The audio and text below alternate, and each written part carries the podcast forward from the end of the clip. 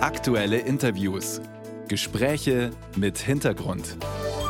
Ein Podcast von Bayern 2.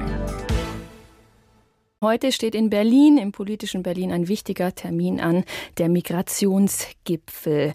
Am Telefon der Bayern 2 Radio Welt begrüße ich jetzt den bayerischen Ministerpräsidenten Markus Söder. Er ist schon unterwegs nach Berlin, nehme ich an. Guten Morgen, Herr Söder. Schönen guten Morgen, Christoph. Der Migrationsgipfel heute. Mit welchen realistischen Erwartungen, nicht mit welchen Wünschen gehen Sie da heute rein?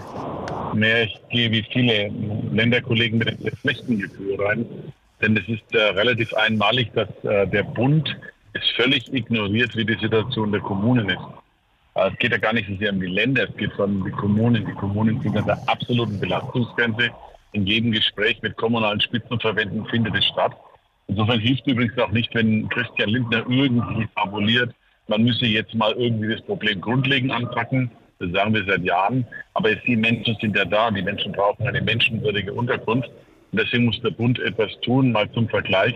Bei uns in Bayern, wir haben sowieso mehr Kosten übernehmen wir als äh, die, alle anderen Bundesländer für die Kommunen. Und im Vergleich der Bund trägt beim gesamten Kostenvolumen nur 18,6 Prozent der Kosten. Aber Herr Söder, wenn Sie, die Kommunen, wenn Sie die Kommunen ansprechen, der Präsident des Deutschen Städte- und Gemeindebundes Brandl, der klagt darüber, dass die Länder schon jetzt einen Teil der Gelder, die der Bund zahlt, nicht an die Kommunen weiterreichen. Was sagen dazu, Sie dazu? Warum nicht? Ja, über Bayern klagt er nicht, er lobt er, denn Bayern trägt ja die sämtlichen Kosten der Unterbringung und alle Kosten für Leistungspflichtige. Wir sind da ein Musterland. Trotzdem sind wir sozusagen finanziell in der Belastungssituation und den Kommunen ist auch gar nicht geholfen. Also die, die einhellige Meinung ist da eindeutig. Heute hat der Erdinger Oberbürgermeister äh, sich äh, in einer der Zeitungen hier in Bayern mit Münster Merkur geäußert. Also wir sind überall sind wir an der Belastungsgrenze. Und wenn der Bund es quasi ignoriert, und wenn der Bund sagt, nee, das Problem gibt es gar nicht und das wollen wir nicht und das lösen wir nicht, das müssen wir selber lösen, dann ist es schon ein Bruch. Es ist tatsächlich ein Bruch in einer gemeinsamen gesamtstaatlichen Verantwortung. Finanzminister Lindner, den haben Sie vorher angesprochen, fordert inzwischen auch den physischen Schutz der Außengrenzen. Das bedeutet neben einer Stärkung von Frontex eventuell auch, dass man notfalls Zäune bauen müsse. Gehen Sie damit? Also zunächst mal ist es ja immer total beeindruckend. Die FDP fordert immer ständig und beschließt das Gegenteil. Das können Sie bei den Heizungsplänen auch äh, sehen. Aber das ist jetzt mehr ein Problem innerhalb der Ampel, die er sich in gewisser Weise eingeht. Also das Erste, was mal wichtig wäre, tatsächlich eine Begrenzung äh, der Zuwanderung, vor allem der illegalen Zuwanderung. Ein Beispiel, wie man es machen kann, ist Bayern. Sie wissen, dass wir eine Grenzpolizei haben. War ja vor fünf Jahren sehr umstritten. Die hat in den letzten fünf Jahren 80.000 80.000 Fahndungstreffer, unter anderem auch bei Menschenschmugglern, bei Menschenhändlern, was das übelste kriminelle Geschäft überhaupt ist und vielen anderen, äh, auch anderen kriminellen Delikten. Sowas bräuchte Deutschland insgesamt. Erstens. Zweitens einmal wäre natürlich wichtig, dass wir eine europäische Lösung bekommen, die aber auch damit zusammenhängt, geht Deutschland Sonderwege. Deutschland macht ja immer wieder Alleingänge, was dazu führt, dass wir in Europa völlig isoliert sind. Also da gibt es eine Menge Sachen zu tun. Und drittens und letztens was das Thema Abschiebung betrifft. Nordrhein-Westfalen und Bayern sind da diejenigen mit den meisten Abschiebungen. Der Bund muss endlich mit den Ländern reden, die sich weigern, ihre ähm, Staatsbürger zurückzunehmen, die kriminell sind, die Straftäter sind. Und da tut der Bund ehrlich gesagt gar nichts. Aber Herr Söder, ich weiß nicht, ob Sie sich an einen Innenminister erinnern, der kam aus Bayern und der Name ist Seehofer. Und zu dessen Amtszeit waren ja die Grenzkontrollen an den EU-Außengrenzen auch schon ein Thema und es wurde auch nicht ähm, umgesetzt. Ähm, wie soll das dann heute anders werden und warum ist der Bund dafür dann in diesem Maße verantwortlich, wie Sie das sagen, wenn es vor Jahren auch schon keine Lösung gab? Naja, meine umgekehrte Frage an Sie, Sie haben das ja gut ausrecherchiert. Wie sollen denn die Länder oder die Kommunen etwas ändern an der internationalen Situation? Die Verantwortung, weil die einzige Kompetenz für die Steuerung der Zuwanderung hat, wer? Natürlich die Bundesrepublik Deutschland mit den europäischen Partnern. Ja, aber die Frage ist ja, die Frage ist ja, Entschuldigung, wie laut... Ich das noch zu Ende sagen. Ja. Dann ist der Einwand sicher bestimmt gerechtfertigt.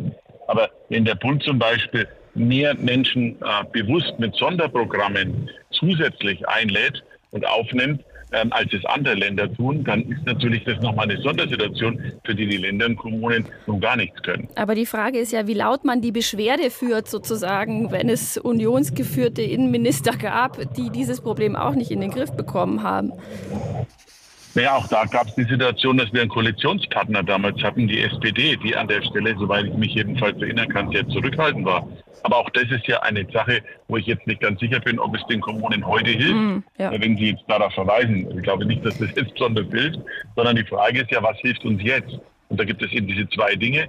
Hilfe jetzt heißt mehr Geld, mehr Unterbringungsmöglichkeiten und zweitens eine sinnvolle Steuerung der Zuwanderung. Und dafür liegt übrigens auch von der Bundesregierung nicht annähernd ein Konzept vor. Es gibt ein neues Wort, äh, ein atmendes System, das die Länder fordern. Das heißt, dass die Zahlungen ein Stück weit an die Zahlen von geflüchteten Menschen in Deutschland angepasst werden. Finanzminister Lindner wird auf das Haushaltsloch von 20 Milliarden Euro verweisen, das es für 2024 gibt. Woher nehmen Sie die Hoffnung, dass Kanzler und Finanzminister an dieser Stelle noch mal weich werden? Also erstens einmal ist dieses Modell atmendes System, das hat der, der niedersächsische Kollege Herr Weil ähm, vorgeschlagen, was ich sehr, sehr gut finde, äh, ganz angemessene Situation. Kommen mehr Menschen, sind die Kosten höher, also muss man mehr sich beteiligen. Kommen weniger, entspannt sich die Situation. Natürlich muss der, der Bund, kann der Bund dann auch weniger sich beteiligen. Also das, glaube ich, ist ganz vernünftig. Ähm, Wissen Sie, äh, Finanzminister Linter, weil Sie ihn jetzt gerade zitieren, hat bislang weit über 400 Milliarden Schulden gemacht. Mhm. Für viele Fragen, über die man wirklich streiten kann, ob sie notwendig waren. Ähm, wenn wir jetzt hergehen und sagen, wegen einem Haushaltsloch des Bundes, das vielleicht sogar selbst verschuldet ist, will ich gar nicht mal unbedingt kritisieren, sagen wir jetzt, dann ist uns aber egal, wie es Menschen geht, die bei uns Schutz suchen und die eine faire und humane Unterbringung brauchen.